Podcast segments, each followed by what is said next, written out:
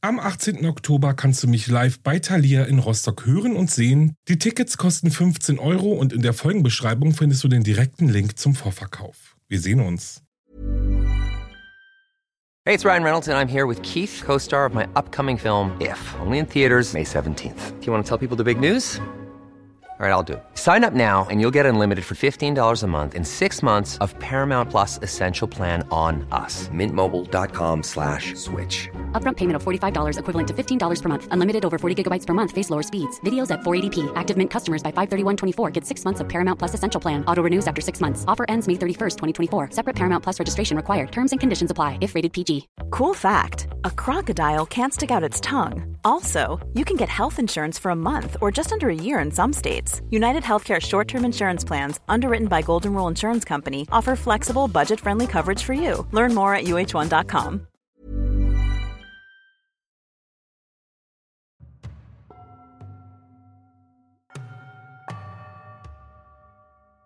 Hallo und herzlich willkommen zurück bei Wahre Verbrechen. Ich bin Alex und das hier ist mein Podcast über wahre Verbrechen aus der ganzen Welt.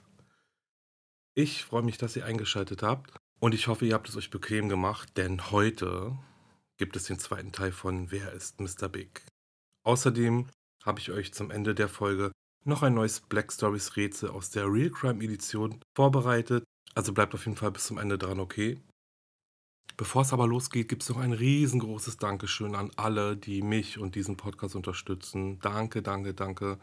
Ich bin super doll gerührt und wisst ihr was, ich umarme euch jetzt einfach alle mal ganz doll. Also vielen Dank. Und bevor das alles hier wieder zu lang wird, geht's jetzt los. Ich würde noch mal ganz kurz zusammenfassen, also für alle, die den ersten Teil vielleicht schon vor zwei Wochen gehört haben oder womöglich noch gar nicht, wobei das geht eigentlich überhaupt nicht. Also alle, die sich angesprochen fühlen, die hören sich jetzt erstmal Teil 1 an, bevor es dann mit dieser Folge weitergeht. Aber weiter im Text. Atif Rufay und Sebastian Burns sind beste Freunde seit der Highschool. Als Atif das College besucht, ziehen seine Eltern mit seiner Schwester von Vancouver in Kanada nach Bellevue, Washington. In den Ferien besuchen Atif und Sebastian dann gemeinsam Atifs Familie in ihrem neuen Zuhause und fahren eines Abends ins nahegelegene Seattle, um dort ein bisschen Spaß unter Freunden zu haben. Als die beiden Freunde dann aber nach Hause kommen, finden sie Atifs Eltern brutal ermordet in verschiedenen Zimmern des Hauses liegen. Seine Schwester Basma ist noch am Leben, sie stirbt aber wenig später im Krankenhaus. Schnell werden Atif und Sebastian verdächtigt, Sie beteuern jedoch immer wieder ihre Unschuld, doch ihr Verhalten lässt die Ermittler anderes vermuten. Der Fall entwickelt sich zu einem Medienspektakel. Vor allem als die beiden Männer zurück nach Vancouver fahren, um den Rummel der Medien zu entkommen, der in den USA stattfindet. Doch falsch gedacht, denn die beiden wissen nicht einmal annähernd, dass sie mittendrin sind in einer durchaus spektakulären, aber auch sehr verwerflichen Ermittlungsmethode der kanadischen Justiz. Diese ist bekannt als die Mr. Big Methode, eine Undercover-Operation, die aus verschwiegenen Verdächtigen gesprächige Täter machen soll. Die Falle schnappt zu und Atif Sebastian und deren Freund Jimmy Miyoshi werden nach monatelanger Ermittlung von der kanadischen Polizei festgenommen. Nachdem die drei Männer nun also festgenommen wurden, konfrontierte die kanadische Polizei die drei mit ihren Geständnissen gegenüber Mr. Big. Erst jetzt erfuhren sie, dass Mr. Big und sein krimineller Clan also nichts weiteres waren als eine erfundene Vereinigung, um ihnen ein Geständnis zu entlocken. Was die Polizei ja dann auch geschafft hat.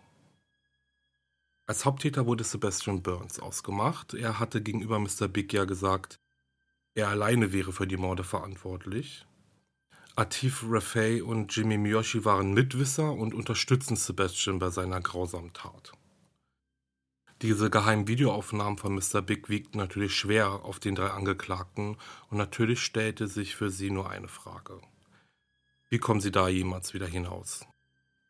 In ihren Verhören widersprachen Sebastian, Atif und Jimmy ihren Geständnissen auf den Videoaufzeichnungen natürlich vehement. Wobei ich ja natürlich nochmal sagen muss, dass Jimmy Miyoshi ja gar nichts gestanden hat. Also er hat ja immer wieder gesagt, dass er nichts von den Morden wisse und auch, dass Atif und Sebastian niemals darüber gesprochen haben. Nun war es aber so, plötzlich waren da diese neuen Beweise, die Sebastian und Atif mit Sicherheit ins Gefängnis gebracht hätten. Aber dann war da ja auch noch Mr. Big, ein Mann, den die jungen Männer kaum kannten, der ihnen aber seine Hilfe anbot. Ich glaube, dass man zusammenfassend sogar verstehen kann, warum die drei auf Mr. Big eingegangen sind. Denn Sebastian und Atif lebten seit dem Mord an Atifs Familie sowieso schon mit dem Stempel der Gesellschaft Mörder zu sein. Sie bekamen keine Jobs und die Presse stürzte sich bei jeder Kleinigkeit auf sie. Sie begleitete jeden Schritt der beiden. Und dann noch unter dem aufgebauten Druck, unter den Mr. Big sie gesetzt hatte, dachte sich vor allem Sebastian, ein Geständnis gegenüber dem Clanboss wäre ihre einzige Chance, wieder ein normales Leben führen zu können und eben nicht ins Gefängnis zu müssen. Dass dieser einzige Hoffnungsschimmer aber ihr Ende sein würde, das ahnten die Jungs zu diesem Zeitpunkt noch zu keiner einzigen Sekunde. Immer und immer wieder beteuerten alle drei, dass sie mit den Morden in Bellevue nichts zu tun gehabt haben. Und jetzt, ihr Lieben, glaubt mir, wird es richtig konfus. Neben den Ermittlungen in Kanada versuchte ein Staatsanwalt aus Washington die Verhandlung von Sebastian und Atif in die USA verlegen zu lassen. Schließlich sind dort ja auch die Morde passiert und die Staatsanwaltschaft plädierte auf die Todesstrafe, sollten die beiden Jungs verurteilt werden. Hierzu muss auf jeden Fall gesagt sein, dass die Mr. Big Ermittlungsmethode in den USA absolut keine gängige Methode war. Oder sagen wir mal so, noch wichtiger, sie war verboten. Dennoch, der Staatsanwaltschaft in Washington reichten diese geheimen Geständnisse, so geheim aufgenommenen Geständnisse der beiden Jungs. Und sie war sich ziemlich sicher, die beiden Jungs verurteilt zu bekommen und eben die Todesstrafe durchzusetzen.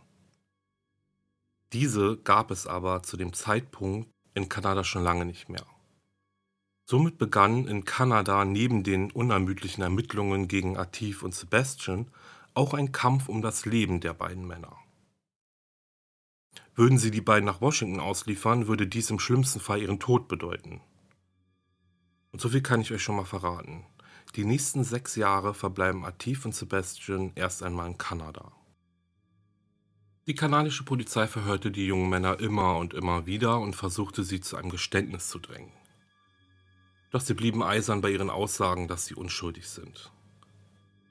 Eines Tages dann bot die kanadische Staatsanwaltschaft den Männern einen Deal an. Wenn einer von ihnen gesteht und den anderen belastet, würde derjenige Immunität erhalten und das würde bedeuten, es würde keine Strafverfolgung mehr stattfinden. Der Deal sagt aber auch, dass diese Person vor Gericht für die Staatsanwaltschaft aussagt, das heißt gegen die beiden anderen. Diese Art von Einigung wird übrigens auch Sweetheart Deal genannt und versteht sich als Einigung zwischen zwei Parteien, aus der beide einen Vorteil ziehen und die Nachteile auf eine dritte Partei abgelegt werden. Ich hoffe, das war jetzt irgendwie verständlich, aber ich denke, ihr wisst, was ich meine. Atif und Sebastian weigerten sich, diesen Deal anzunehmen. Warum sollten sie erzählen, einer von ihnen wäre schuldig, wenn es doch eine Lüge ist? Was Jimmy Miyoshi angeht, ist es Fakt, dass er irgendwann aus den Ermittlungen entlassen wurde und nach Japan floh, wo er sich ein neues Leben aufgebaut hatte. Er lebte dort unter einem anderen Namen und heiratete. Jimmy Miyoshi wollte so weit weg von diesem Fall sein wie möglich. Er wollte überhaupt nichts mehr damit zu tun haben. Man kann also sagen, er hat eigentlich nur an sich gedacht und an sein eigenes Leben und einen sehr, sehr hohen Preis dafür bezahlt. Er war derjenige, der von der Polizei und der Staatsanwaltschaft gebrochen wurde und erzählte, die beiden dabei belauscht zu haben, wie sie über den Mord sprachen. Mittlerweile sind vier Jahre vergangen, seit Sebastian und Atif festgenommen wurden. Die Staatsanwaltschaft in Washington war immer noch drauf und dran, den beiden in den USA den Prozess machen zu wollen, und so kam sie mit einem neuen Angebot. Doch auch dieses wurde von der kanadischen Justiz abgewehrt. Tatsächlich ging dieses, ich sage mal hin und her, bis zum obersten Gerichtshof Kanadas. Und nach sechs Jahren juristischer Auseinandersetzung stimmte der Staatsanwalt von Seattle dann aber Kanadas Forderung zu. Er beantragt nun keine Todesstrafe mehr. Und so gab die kanadische Justiz das Go. Sebastian und Latif, sie sind übrigens inzwischen 25 Jahre alt, wurden schließlich wegen Mordes ausgeliefert. Und bei einer Verurteilung wäre die Strafe dann nur noch lebenslänglich ohne Bewährung. Ab jetzt konzentriere ich mich auf die Gerichtsverhandlung der beiden in Washington. Fangen wir mit dem Hauptverdächtigen Sebastian Burns an. Sebastians Verteidigung wurde von zwei Anwälten geführt. Beiden voran war da Theresa Olsen.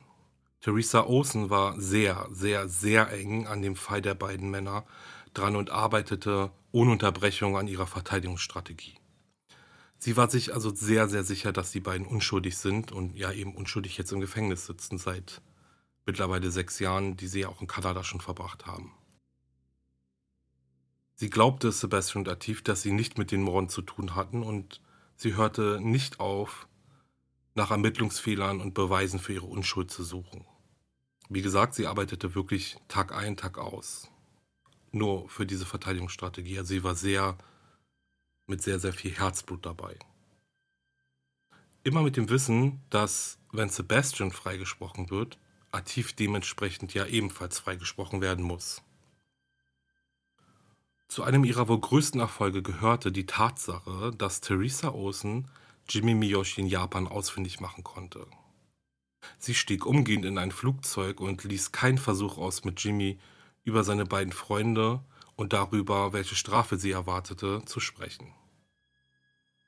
Theresa schafft es also, Jimmy davon zu überzeugen, dass sein Geständnis, welches ihm seine Immunität brachte, gegen das Gesetz verstößt. Denn im Wesentlichen wurde er dazu gezwungen, gegen Sebastian und Dativ auszusagen. Hätte er dies nicht getan, drohte ihm eine Verurteilung wegen der Beihilfe zum Mord. Er wurde also gezwungen, seine Aussage nach den Vorgaben der Staatsanwaltschaft zu machen. Letztendlich hat Theresa es geschafft, Jimmy zu überzeugen, nach Washington zu kommen und vor Gericht auszusagen. Ob das aber wirklich Theresa Olsen zu verdanken ist, sei jetzt mal dahingestellt, denn tatsächlich ist es so, dass Jimmy Miyoshi tatsächlich vor Gericht erschien, allerdings nicht, um für seine beiden Freunde auszusagen. Voller Vorfreude kam Theresa Olsen dann aus Japan zurück nach Washington und arbeitete weiter in ihrer Verteidigungsstrategie. Sie konnte es aber auch kaum erwarten, den beiden Jungs oder Sebastian mitzuteilen, dass sie Jimmy Miyoshi getroffen hat und mit ihm gesprochen hat. Die Dinge schienen also gut zu laufen dachte sie. Denn kurz nach ihrer Wiederkehr nach Washington gab es in den Medien nur noch ein einziges Thema.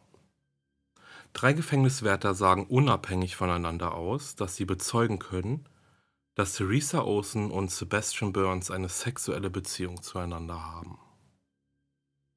Diese News verbreitete sich in den Medien wie ein Lauffeuer. Tagelang scheint es also kein anderes Thema zu geben als das, dass eine Anwältin mit ihrem Klienten schläft, der ein dreifacher Mörder ist. Wie ihr euch jetzt sicherlich vorstellen könnt, hatte das Gericht also keine andere Wahl, als Theresa Olsen von dem Fall zu entlassen und die Verhandlung bis auf weiteres zu verschieben. Sebastian musste sich eine neue Verteidigung suchen und diese musste sich dann erst einmal durch die Gerichtsakten, die Verteidigungsakten und, und, und arbeiten und dann auch noch eine neue Strategie ausarbeiten. Im Endeffekt dauerte dieses Prozedere fast zwei Jahre. Zwei Jahre, in denen Sebastian und Latif im Gefängnis darauf warteten, ihre Unschuld beweisen zu können. Sebastians neue Anwälte waren ein regelrechtes Dreamteam. Sie gehörten zu der Elite der Anwälte überhaupt. Und sie bestanden, oder dieses Team bestand aus Jeff Robinson, Song Richardson und Amanda Lee. Zu Sebastians Glück stimmten alle drei zu, ihren Lohn herunterzuschrauben und ihn für einen verminderten Satz zu verteidigen. Sicherlich lag dies aber auch daran, dass das Anwaltsteam unbedingt die Verteidigung übernehmen wollte. Der Fall war so groß, er war so riesig, er war seit Jahren jetzt schon in den Medien und ja, dieses Team wollte unbedingt beweisen, was für gute Anwälte sie sind. Und zudem war es so, dass an diesem Fall zwei der angesehensten Staatsanwälte Washingtons arbeiteten. In dem Universum der Strafverteidigung würde ich mal sagen, war dieser Fall eine riesengroße Herausforderung, die das Anwaltsteam also unbedingt gewinnen wollte. Im September 2003, Atif und Sebastian sind mittlerweile mehr als acht Jahre im Gefängnis, soll Charles Myrtle, Erstrichter des obersten Gerichtshofs, entscheiden, ob die in Kanada per versteckter Überwachungskamera aufgezeichneten Geständnisse von Atif und Sebastian vor Gericht zulässig sind. An dieser Entscheidung hing also der komplette Verlauf der Gerichtsverhandlung. Und das sind seine Worte.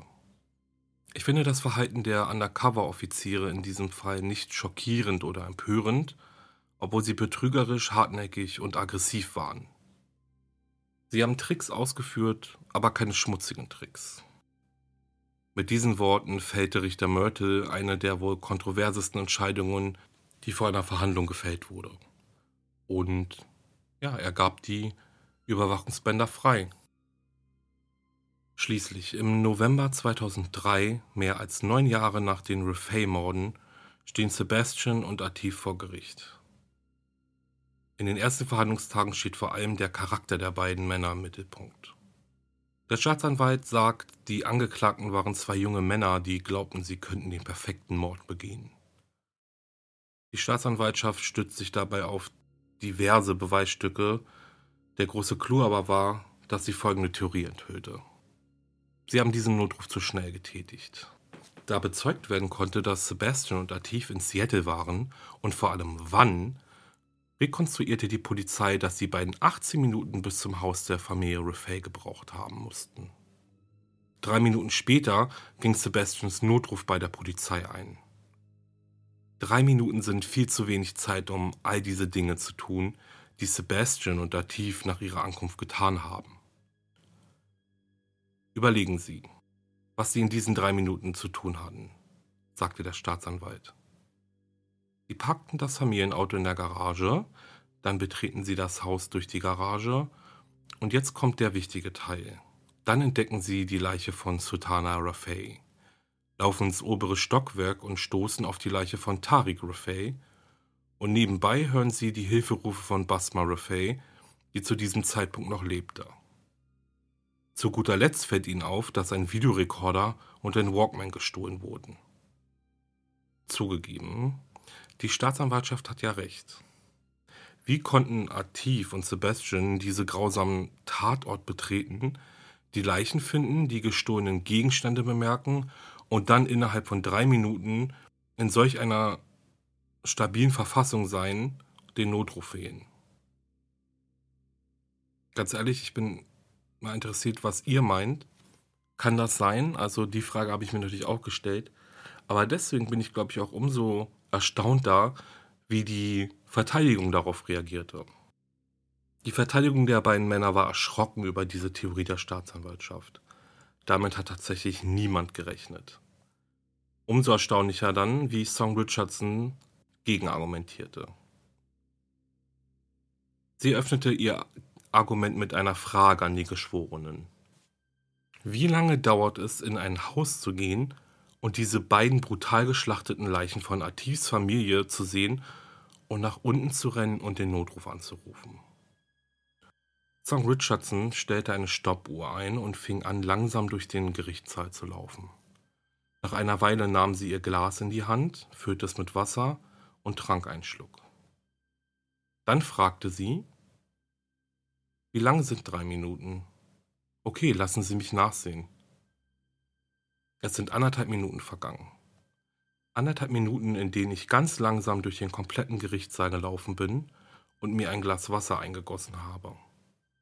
Jetzt stellen Sie sich vor, was ich alles hätte in drei Minuten machen können. Und damit hebete Song Richardson das Argument der Staatsanwaltschaft aus.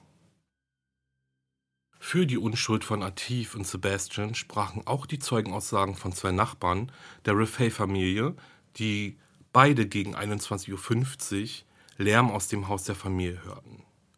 Zu diesem Zeitpunkt waren Atif und Sebastian aber in Seattle, wie diverse Zeugen ja belegen können. Die Staatsanwaltschaft ließ sich von diesen Aussagen jedoch nicht beirren. Es gibt keine Beweise dafür, dass die beiden im Kino geblieben sind und sich den Film tatsächlich angesehen haben. José Martinez war Mitarbeiter des Kinos und Zeuge der Staatsanwaltschaft. Er verdeutlichte vor Gericht, wie einfach es war, den Kinosaal ohne großes Aufsehen verlassen zu können.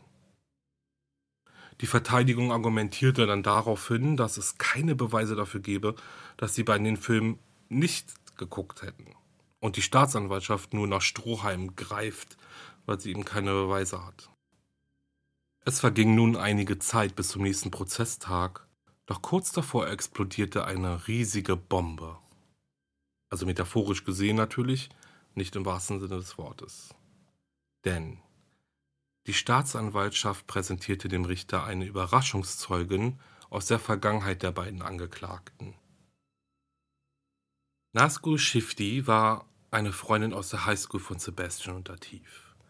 Einmal war sie mit Sebastian und Atif verabredet und die drei unterhielten sich bis in die Nacht hinein. Bei diesem Gespräch soll Sebastian dann Folgendes gesagt haben.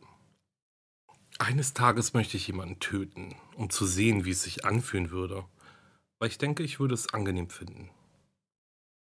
Sebastian bestritt dies nicht. Er drängte aber darauf, dass dies wahrscheinlich irgendeine Blödelei eines Gesprächs war, welches mitten in dieser Nacht geführt wurde und er sich nicht wirklich daran erinnern kann. Letztendlich entschied der Richter, dass die Zeuge nicht vor den Geschworenen aussagen darf und die Staatsanwaltschaft kam so langsam ins Schwitzen. Jetzt lag alles an dem Einzeugen, der Tief Sebastian ein Leben lang hinter Gittern bringen sollte. Jimmy Miyoshi. Es ist Jahre her, als Jimmy Miyoshi seine besten Freunde Atif und Sebastian das letzte Mal gesehen hatte. Und nun stand er vor ihnen, im Gerichtssaal, als Zeuge der Staatsanwaltschaft. Auf der Gegenseite, um gegen Atif und Sebastian auszusagen. Nachdem Jimmy Miyoshi den Deal der kanadischen Staatsanwaltschaft angenommen hatte und gegen seine Freunde aussagte, erhielt er ja Immunität gegen die Verurteilung zur Beihilfe zum Mord. Er erzählte der Royal Canadian Mountain Police damals, er habe seine Freunde nur decken wollen und gestand, dass er die beiden über den Mord habe sprechen hören. Doch was würde er jetzt tun, vor Gericht, wo seine Aussage das weitere Leben von Atif und Sebastian beeinflussen kann? Würde er wirklich seine besten Freunde verraten? Und die Antwort ist ja. Ich glaube, interessant zu wissen ist jetzt aber auch, dass Jimmy Miyoshi anders als damals von Theresa Olsen gedacht, freiwillig vor Gericht steht, um für seine Freunde auszusagen. Tatsächlich ist es so, dass er nämlich von der Staatsanwaltschaft in Washington gewissermaßen gezwungen wurde, vor Gericht zu erscheinen und den Deal komplett zu machen, denn Jimmy Miyoshi arbeitete in Japan für ein amerikanisches Unternehmen und die Staatsanwaltschaft hat sich natürlich auch an dieses gewandt und ja, ich würde jetzt mal sagen, ganz plump, über seinen Chef wurde er dann auch nochmal darauf, darauf angehalten, nach Amerika zu fliegen und eben für die Staatsanwaltschaft auszusagen, wenn er seinen Job behalten möchte. Außerdem drohte ihm ja auch, sollte er nicht aussagen, dass die Immunität eben ich sage jetzt mal, zurückgenommen wird und er dann eventuell doch angeklagt wird wegen der Beihilfe zum Mord. Mit kaum hörbarer Stimme erzählte Jimmy, dass Atif das erste Mal auf einer gemeinsamen Fahrt über die Idee sprach, seine Familie umzubringen, um an sein Erbe zu kommen. Jimmy berichtete über eine Diskussion zwischen Atif und Sebastian darüber, wie sie den Mord begehen würden. Ich erinnere mich an etwas über das Vergasen des Hauses, und ich erinnere mich an etwas über einen Baseballschläger. Warum ein Baseballschläger? Ich denke, dies war eine schnelle Art, jemanden zu töten, antwortete Jimmy. Zudem soll Jimmy von Atif und Sebastian erfahren haben, wie sie geplant hatten, nicht für die Morde verantwortlich gemacht werden zu können. Es war Teil eines Plans, mit dem perfekten Mord davonzukommen. Wenn sie vorher im Haus gelebt hatten, würde jedes Haar oder welche Probe auch immer nicht unbedingt bedeuten, dass sie es getan hatten. Im Gegensatz dazu, wenn sie noch nie zuvor im Haus gewesen wären, sagte Jimmy. Jeder Fingerabdruck, der gefunden werden könnte, könnte durchaus erklärt werden, dass sie mehrere Tage im Haus waren, brachte die Staatsanwaltschaft ein. Schließlich gab Miyoshi der Staatsanwaltschaft dann das, worauf sie gewartet hatte. Er sagte aus, dass Atif dabei zusah, wie Sebastian seine Familie mit dem Baseballschläger erschlug. Ich erinnere mich, wie Atif beschrieb, wie verstört er war, als Sebastian auf seine Mutter einschlug. Es nun aber kein Zurück mehr gab. Später wird Atif über die Aussage seines Freundes sagen, wie enttäuscht er war, Miyoshis Aussage zu hören. Und Sebastian bestreitet, jemals mit Miyoshi über einen Plan zur Ermordung der Raffaele-Familie gesprochen zu haben. Er ist sich ganz sicher, dass Jimmy Miyoshi genau das aussagte, was die Staatsanwaltschaft von ihm verlangte. Mit Miyoshis Aussage hatte die Verteidigung eine riesige Bombe, die sie entschärfen musste. Die Taktik war, Miyoshis Glaubwürdigkeit in Frage zu stellen. Im Kreuzverhör beschuldigte Jeff Robertson Jimmy Miyoshi zu lügen. Zu Beginn der Ermittlungen und auch vor Mr. Big hat er immer wieder gesagt, dass Sebastian und Atif nichts mit dem Mord zu tun haben. Außerdem hatte die Verteidigung auch noch ein Ass im Ärmel, welches Jimmy Miyoshis Aussage komplett widerlegen sollte. Experten analysierten nämlich das Blutmuster an den Wänden des Tatortes. Nach dieser sieht es so aus, als wären in der Tat nach drei Mörder am Haus gewesen. In einem Bereich gab es nämlich keine Blutspritzer. Und Jeff Robertson erklärt das so. Mörder Nummer 1 steht im Schlafzimmer im Obergeschoss und bewegt ein Kissen vom Bett. Mörder Nummer 2 schlägt mit einem Baseballschläger auf Dr. Rafay ein und Mörder Nummer 3 steht still und beobachtet das Geschehen während der ganzen Dauer des Angriffs. Und dazu kommt noch, dass andere DNA-Beweise aufgetaucht sind, wie zum Beispiel ein Haar, dessen DNA zu keinem Familienmitglied der Reface gehört, noch zu Sebastian. Außerdem wurden Fingerabdrücke gefunden, die nicht zugeordnet werden konnten. Und der wohl interessanteste Beweis, es wurde kein einziger Tropfen Blut auf Atifs und Sebastians Kleidung gefunden. Und dies scheint im Anbetracht, wie der Tatort aussah, sehr, sehr unwahrscheinlich. Doch die Staatsanwaltschaft hatte natürlich Antworten. Denn das gefundene Haar zum Beispiel war das einzige, welches am Tatort gefunden wurde und es gab kein vergleichbares DNA-Profil. Mit anderen Worten also, es ist ziemlich sicher, dass es zufällig im Haus gefunden wurde. Vielleicht hing es an einer Einkaufstüte oder klebte an einem Schuh eines Familienmitglieds. In diesem Prozess gegen Sebastian Burns und Atif Rafay wurden mehr als 100 Zeugen gehört und unzählige Beweise und Indizien vorgelegt. Die belastenden Videoaufnahmen von der Mr. Big-Ermittlung wurden der Jury präsentiert und die wichtigste Frage war wohl, warum sollte Sebastian Burns einen Mord gestehen, den er angeblich nicht begangen hat.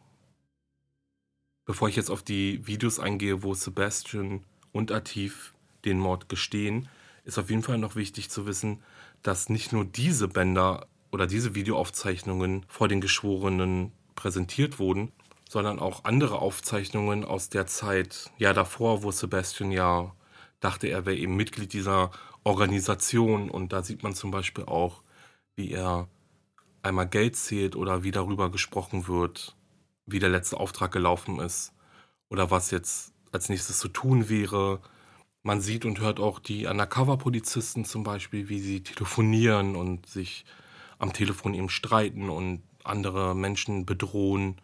Also es ist halt wirklich eine Szene, ja, so wie man sich eben eine Szene vorstellt aus einer Organisation, einer kriminellen Organisation, wie es dort ablaufen könnte. Und es ist natürlich auch sehr, sehr schlecht für Sebastian, denn vor den Geschworenen sieht es so aus, als ja, wäre er eben ein Krimineller, der sich einer Bande anschließt und ja, freiwillig eben mitmacht und freiwillig kriminelle Dinge tut. In seiner Befragung antwortete Sebastian dann so. Zu diesem Zeitpunkt schien ich keine andere Wahl gehabt zu haben. Ich habe geglaubt, dass wenn ich Mr. Big nicht das gebe, was er hören will, dann würde er glauben, ich würde ihn verraten und dann würde er mich umbringen lassen.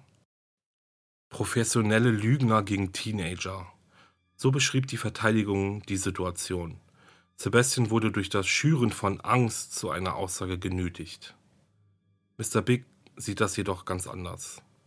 Er hätte unsere Anrufe ja nicht erwidern müssen. Sebastian war aber in dem Glauben getrieben worden, die Polizei in Bellevue habe Beweise gegen ihn erfunden. Ihm wurde von Mr. Big ja sogar ein Schreiben gezeigt. Als Mr. Big ihm dann anbot, die Beweise für ihn verschwinden zu lassen, hatte er kaum eine andere Wahl. Denn ihm wurde nie angeboten, dasselbe zu tun, wenn er sagen würde, er sei unschuldig. Mein Plan war es zu behaupten, ich sei der Mörder, den sie mir sehen wollten. Trotzdem, muss ich jetzt mal sagen, in dem Video bestätigt Sebastian, dass die Mordwaffe ein Baseballschläger war und auch die Tatsache, dass kein Blut an seiner Kleidung und Aktivskleidung war, konnte er erklären. Wir haben uns die Kleider ausgezogen und nach dem Mord geduscht, sagt Sebastian. Er erzählt Mr. Big auch, was sie mit Ativs Erbe anfangen wollen. Wir investieren in unseren Film. Ativ unterstützte Sebastians Aussage am nächsten Tag von Mr. Big. Er gab nämlich zu, einen Einbruch inszeniert zu haben, um den Verdacht von ihm und Sebastian zu lenken. Die Staatsanwaltschaft unterstützte die Mr. Big-Aufnahme zusätzlich mit der Tatsache, dass Sebastian schon einmal behauptet hatte, unschuldig zu sein, obwohl er es nicht war. Mit 16 baute er nämlich einen Unfall mit dem Familienauto und er behauptete, er sei während des Unfalls im Kino gewesen. Die Versicherung kam ihm dann aber auf die Schliche und überführte seine Lüge. Das ist natürlich ein kluger Schachzug der Staatsanwaltschaft, denn klar, es ist eine Sache, die lange her ist, aber von den Geschworenen wirkt es so, ja, als wäre Sebastian ihm abgebrüht. Oder er hätte es ja schon mal versucht, äh, mit einer Tat davon zu kommen. Warum soll er es jetzt nicht nochmal tun? Der Staatsanwalt sah also Parallelen zu Sebastians Verhalten im Mordfall und überzeugte die Jury davon, dass er bei der Vertuschung von dem Autounfall keine Anstrengungen ausgelassen hatte. Stimmt es nicht, dass Sie Beweise so manipuliert haben, als wenn Sie unschuldig? Ja, antwortete Sebastian. Und Sie haben sich vergewissert, ein Alibi im Kino zu haben, nachdem der Unfall passiert ist? Richtig. Für den Autounfall war ich verantwortlich, aber mit den Morden habe ich nichts zu tun. Und was die Staatsanwaltschaft jetzt macht, ist natürlich auch wieder ein kluger Zug, denn sie zog die Vernehmung zurück. Also sie sollte eben nicht von der Jury berücksichtigt werden dadurch. Und warum er das getan hat, ist, er fand, dass die Videoaufnahmen, also diese Mr. Big Videoaufnahmen, Beweis genug waren. Er hat aber trotzdem diesen Gedanken gestreut, dass die Jury jetzt eben denkt, Sebastian wäre ein abgebrühter ja, Verbrecher, der sich nicht scheut, irgendwie mit seiner Tat davon zu kommen. Sebastian, erklär uns dein Verhalten auf der Aufnahme. Wenn gelacht wurde, hast du auch gelacht. Findest du die Morde an der Raffaele-Familie lustig? Nein, absolut nicht. Wir haben gelogen und ich habe nicht an die Familie gedacht, als ich gesprochen habe. Atif antwortete auf die gleiche Frage. Bis zu einem gewissen Grad musste ich die wirklichen Ereignisse aus meinem Kopf verbannen, damit ich wirklich nur an die Geschichte dachte, die ich Mr. Big erzählt habe. Die Staatsanwaltschaft ist sich daraufhin sicher.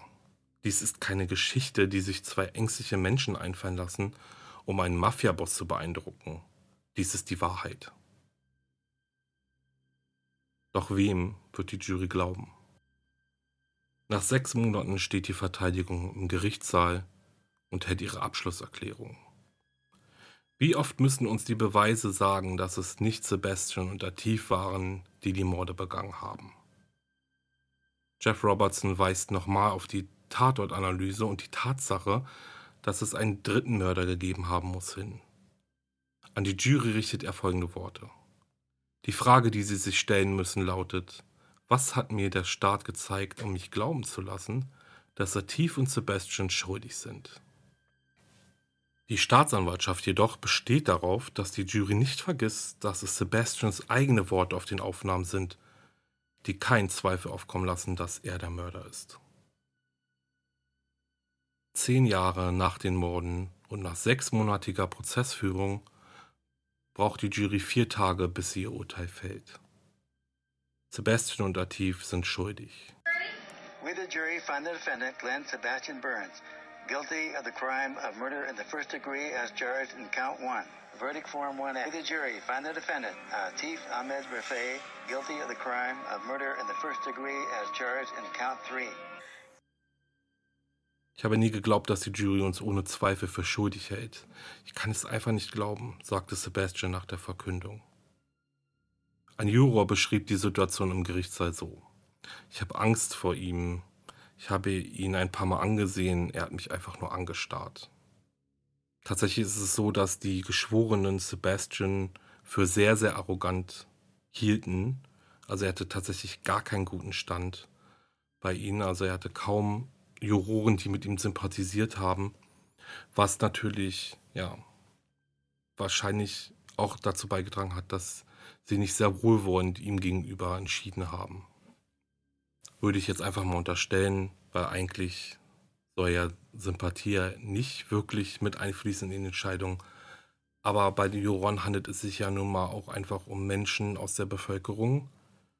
Und ja, die sind einfach auch sehr schnell zu beeinflussen. Am 22. Oktober 2004, fünf Monate nach dem Urteil der Jury, stehen Sebastian und Latif wieder vor Gericht. Diesmal, um ihr Urteil vom Richter zu hören und um die Chance zu nutzen, ihre letzten Worte an ihn zu richten. Sebastians Statement umfasst fast zwei Stunden. Und hier ist ein kleiner Ausschnitt für euch.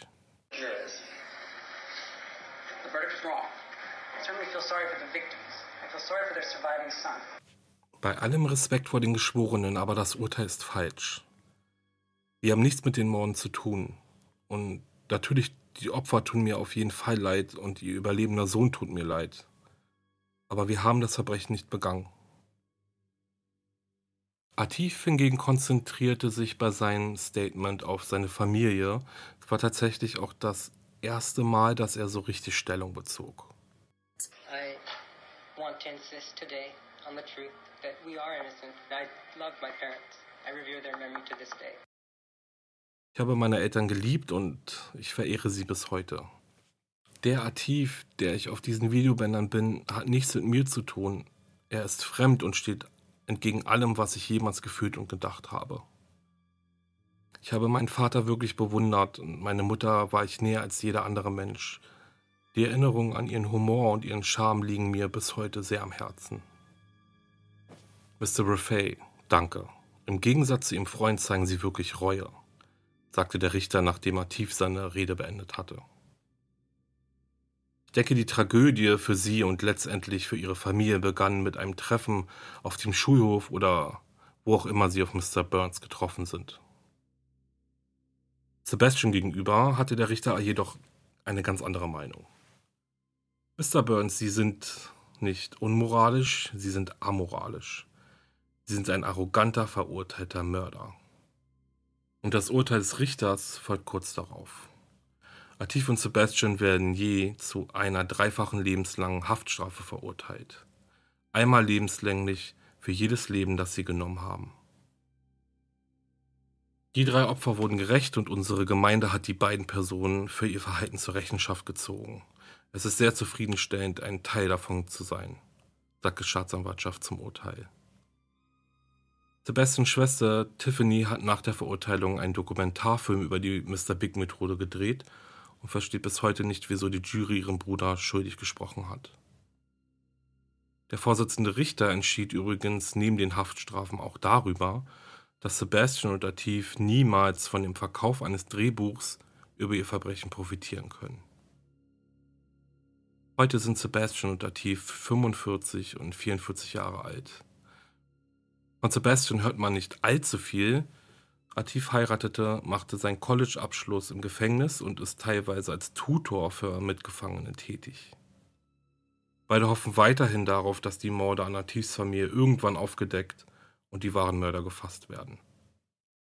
Und im Juli 2014 erst entschied der oberste Gerichtshof von Kanada, die Zulässigkeit von Beweismitteln zu beschränken, die im Rahmen von verdeckten Mr. Big-Operationen ermittelt werden.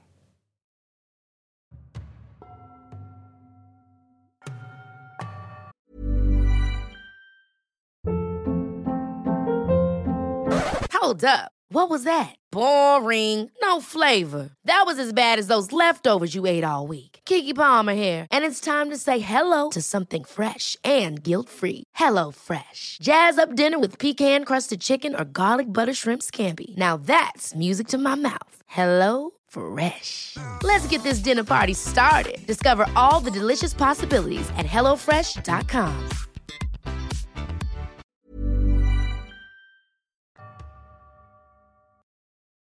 Und das war's mit Teil 2 dieses wirklich, wie ich finde, spektakulären Falls. Es war eine riesige Menge an Informationen. Also, ne, die muss man auch erstmal irgendwie verarbeiten. Und ich denke, euch geht's genauso, dass trotz dessen es eine Verurteilung gibt und schon so viele Jahre vergangen sind, fragt man sich trotzdem, waren die beiden es wirklich? Und ich bin so gespannt, was ihr denkt. Ich weiß ehrlich gesagt gar nicht, ob ich wirklich zu 100% sagen kann, dass Sebastian und Atif schuldig oder unschuldig sind. Denn es fehlt einfach so sehr an so vielen Beweisen. Doch dann sind da ja noch die Aufnahmen. Und da denke ich mir dann aber wieder, dass es durchaus sein kann, dass die Geständnisse einfach aus Druck und Angst entstanden sind. Ich denke, es ist auch eigentlich sehr wahrscheinlich, dass es so war. Und ja, wie würde ich in solch einer Situation reagieren, habe ich mir dann überlegt. Also ein einflussreicher Mafia-Boss sitzt vor mir, behauptet, er könnte mir nicht trauen, legt mir erdrückende Beweise vor, die mich für immer ins Gefängnis bringen können und bietet mir an, mich zu schützen, wenn ich ihm das sage, was er hören will. Aber dann denke ich wieder, ja, wie so ein falsches Geständnis, wenn ich weiß, dass ich zu 100% nichts mit dem Verbrechen zu tun habe. Also, ne, es ist immer dieses Hin und Her. Sind ja auch die Frage, die vor Gericht ja auch immer wieder gestellt wurde. Warum soll man, warum soll man was gestehen, was man nicht getan hat? Aber man darf trotzdem diese Situation nicht vergessen. Ja, ihr merkt, ich bin völlig hin und her. Ich denke, vermute mal, euch geht's genauso. Aber ich bin ehrlich, ich glaube, wenn man jetzt mit seinen Freunden oder seiner Familie zusammensitzt und anfängt über diesen Fall zu diskutieren, dann ist ein ganzer Abend gefüllt. Ich denke, da hat jeder irgendwie was zu, zu sagen und jeder eine eigene Meinung. Es gibt einfach unheimlich viel, worüber man nachdenken kann. Zum Beispiel wie, ja, was ist mit den Alibis? Also konnte sich der Kellner einfach nur gut erinnern? Oder haben Sebastian und Latif wirklich absichtlich auf sich aufmerksam gemacht? Und dann ist da ja noch Latifs Verhalten. Einen Tag nach dem Mord an seiner Familie hat er ja Filme für einen Filmeabend ausgeliehen. Oder sich zum Beispiel direkt ein Auto gekauft und ist durch die Straßen gecruised, nachdem er ja seinen, einen Teil seines Erbes bekommen hat. Und ja, ich weiß, jeder trauert anders, das ist auch richtig. Ja, und vielleicht war es auch einfach eine Schockreaktion. Also ich kann es nicht nachvollziehen, weil ich nicht in der Situation war. Also deswegen weiß man natürlich auch nicht, ja, ob das jetzt richtig war, was Atif gemacht hat oder eben nicht. Deswegen, ich will Atif auf jeden Fall gar nicht verurteilen und schon gar nicht dafür. Was aber noch viel wichtiger ist, fällt mir gerade ein, was ist eigentlich mit diesem dubiosen Mordauftrag, von dem die Polizei erfahren hat, aber dem sie nie nachgegangen sind?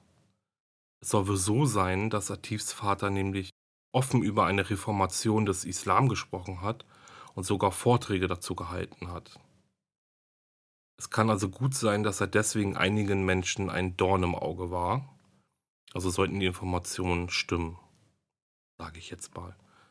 Deswegen keine 100 Prozent. Es sind halt Informationen, die ich mal gelesen habe. Wie weit die stimmen, weiß ich nicht. Abschließend will ich aber sagen, dass wenn Atif und Sebastian die Morde begangen haben, ich die Strafe, die die beiden erhalten haben, mehr als gerecht finde. Denn man muss wohl davon ausgehen, dass wenn die beiden eben schuldig sind, die beiden die Tat ausführlich geplant haben und sich offensichtlich kein einziges Mal in all dieser Vorbereitungszeit und selbst am Abend der Morde davon abbringen lassen haben. Und jetzt bin ich aber wirklich gespannt auf eure Meinung. Deswegen schreibt mir sehr gerne, ob ihr von dem Fall überhaupt schon gehört habt und ob ihr vielleicht noch andere Informationen habt und natürlich, was ihr glaubt, waren sie es oder waren sie es nicht. Und jetzt, meine Lieben, ist es wieder soweit. Wir spielen eine neue Partie Black Stories. Bevor ich mich verabschiede, ich freue mich riesig drauf. Mal sehen, ähm, ja, wie schnell ihr kleinen Hobbydetektivinnen und Detektive diesmal seid. Bevor es losgeht, nochmal vielen Dank an den Moses Verlag, der mir erlaubt, mit euch einige Rätsel aus der Black Stories Real Crime Edition zu spielen. Vielen Dank. So, auf der heutigen Rätselkarte steht folgendes geschrieben. Der Mörder kam an einem Ort ums Leben, an dem er es am wenigsten erwartet hätte. Und zu sehen ist ein Bild, auf dem ein Mann auf dem Rücken in einer Blutlache liegt und um ihn herum stehen, würde ich mal sagen, verschreckte Zuschauer. Und hier kommen noch meine Hinweise. Hinweis Nummer eins: Es gibt in diesem Fall tatsächlich zwei Mörder oder Mörderinnen. Hinweis Nummer zwei: Der Ermordete wurde erschossen. Und Hinweis Nummer drei: Der oder die Mörderin konnte sofort festgenommen werden. Und damit lasse ich euch jetzt bis zur nächsten Folge erstmal allein. Schreibt mir eure Antworten unbedingt unter meinem Black Stories Post auf Instagram. Holt auch gerne eure Freunde und Familie dazu und rätselt gemeinsam. Und ja, ich bin gespannt, wer von euch richtig liegt und auf welche Verbrecher ihr so kommt. Jetzt verabschiede ich mich von euch. Ich bedanke mich fürs Zuhören.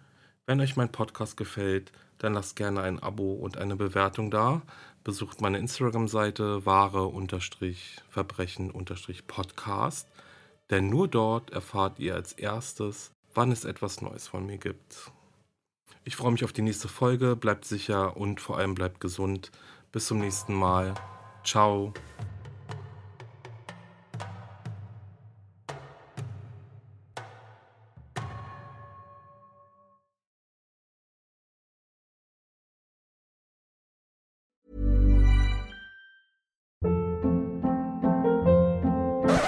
Hold up. What was that? Boring. No flavor. That was as bad as those leftovers you ate all week. Kiki Palmer here, and it's time to say hello to something fresh and guilt-free. Hello Fresh. Jazz up dinner with pecan-crusted chicken or garlic butter shrimp scampi. Now that's music to my mouth. Hello Fresh. Let's get this dinner party started. Discover all the delicious possibilities at hellofresh.com. Höre jetzt die vierte und alle anderen Staffeln meines True Crime Podcasts Steig nicht ein, exklusiv auf Podimo. Alle Infos findest du in der Folgenbeschreibung.